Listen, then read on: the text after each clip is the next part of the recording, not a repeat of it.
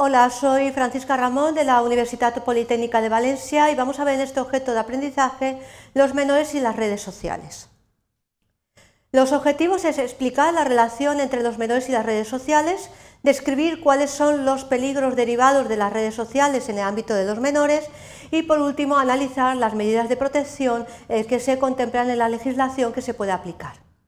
Para ello vamos a desarrollar los siguientes contenidos, algunas consideraciones previas sobre la relación de los menores y las redes sociales y luego centrándonos en eh, cuáles son las redes sociales principalmente utilizadas por los menores, la legislación que se puede aplicar y sobre todo eh, la relación de las nuevas tecnologías, las eh, tecnologías de la información y la comunicación y los menores y los principales peligros que nos podemos encontrar cuando un menor utiliza una red social.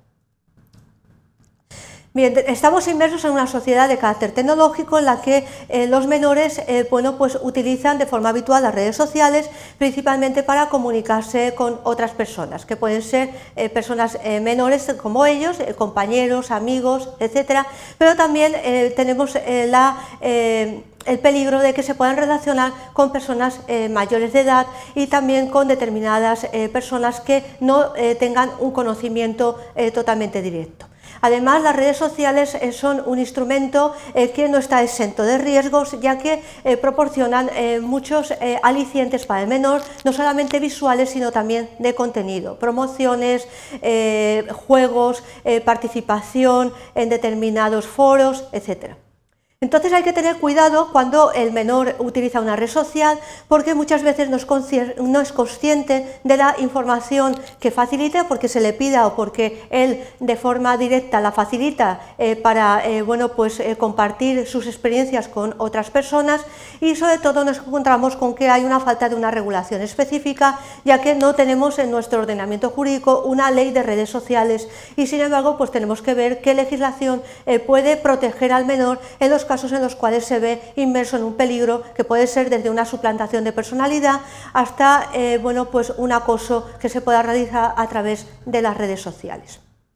Hay que tener en cuenta que el legislador en estos momentos no es del todo consciente de esa necesidad de tener un instrumento de protección específico para las redes sociales. Hay que tener presente que la futura ley de protección de la infancia, pues eh, inexplicablemente no hace referencia precisamente a las redes sociales, cuando es un hecho altamente demostrado que el menor está utilizando actualmente las redes sociales, o bien eh, porque un hermano de mayor edad las utiliza, o bien porque algún amigo también es usuario etcétera, y entonces nos encontramos con este problema. Bien, eh, nos podemos plantear diversos problemas. ¿Deben utilizar los menores en las redes sociales? Eh, debe existir un, control parental, es decir, los padres eh, tienen que estar delante del niño cuando utilice las redes sociales, debe estar el ordenador en una sala común de la casa, no en la habitación del menor. ¿Cómo podemos enseñarles los peligros que encierran las redes sociales? y eh, sobre todo la legislación que existe actualmente les está protegiendo realmente. Tenemos que tener en cuenta que eh, muchas redes sociales eh, establecen una edad mínima para poder acceder a ellas, pero eso muchas veces pues hay que tener presente que no se cumple. Y sobre todo tenemos que tener presente que en la legislación española la persona es menor hasta que cumple los 18 años. Entonces eh, tenemos el problema de que hay determinados eh, sujetos, que es este colectivo eh, tan vulnerable, pues que puede utilizar las redes sociales sin saber lo que se puede encontrar detrás. Bien, hay que tener en cuenta que la legislación eh, de protección del menor va desde el ámbito internacional, como puede ser la Convención de Derechos del Niño o eh, determinados eh, convenios relativos a la protección contra la explotación y abuso sexual y sobre todo Convención sobre competencia y medidas de protección de los niños. Estas legislaciones eh, ya están eh, vigentes desde el año 1989, pero sin embargo no tenemos una legislación específica, ya que las nuevas tecnologías pues, son bastante recientes, que estén destinadas específicamente a las redes sociales.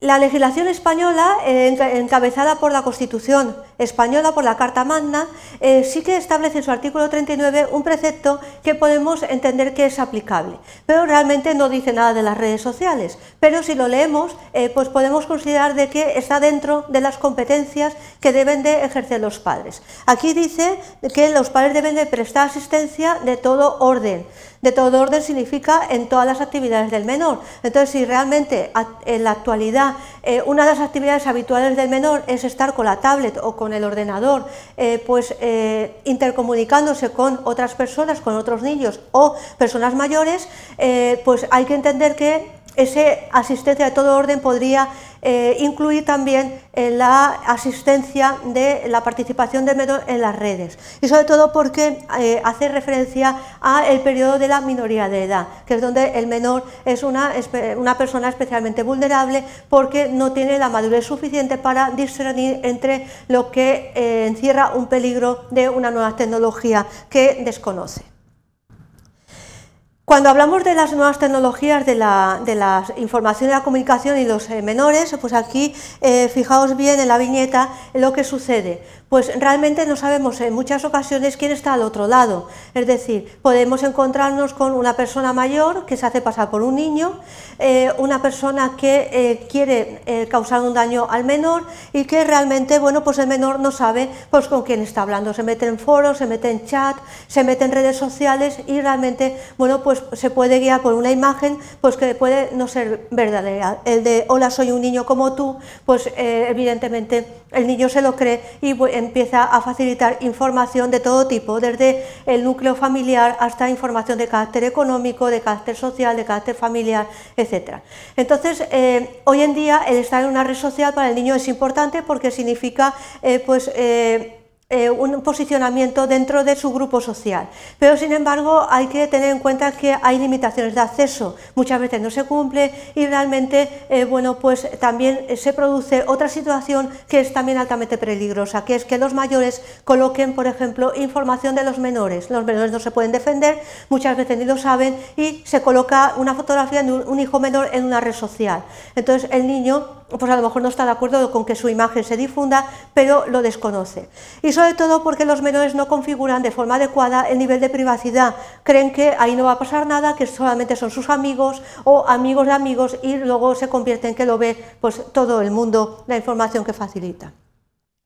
Pero en realidad eso de que lo ven solamente mis amigos, hay que configurar de una forma clara la privacidad de la red social en el caso de que el menor la pueda realmente utilizar, porque lo van a ver más personas y a lo mejor lo ven personas que el menor eh, pues no quiere que vean esa información.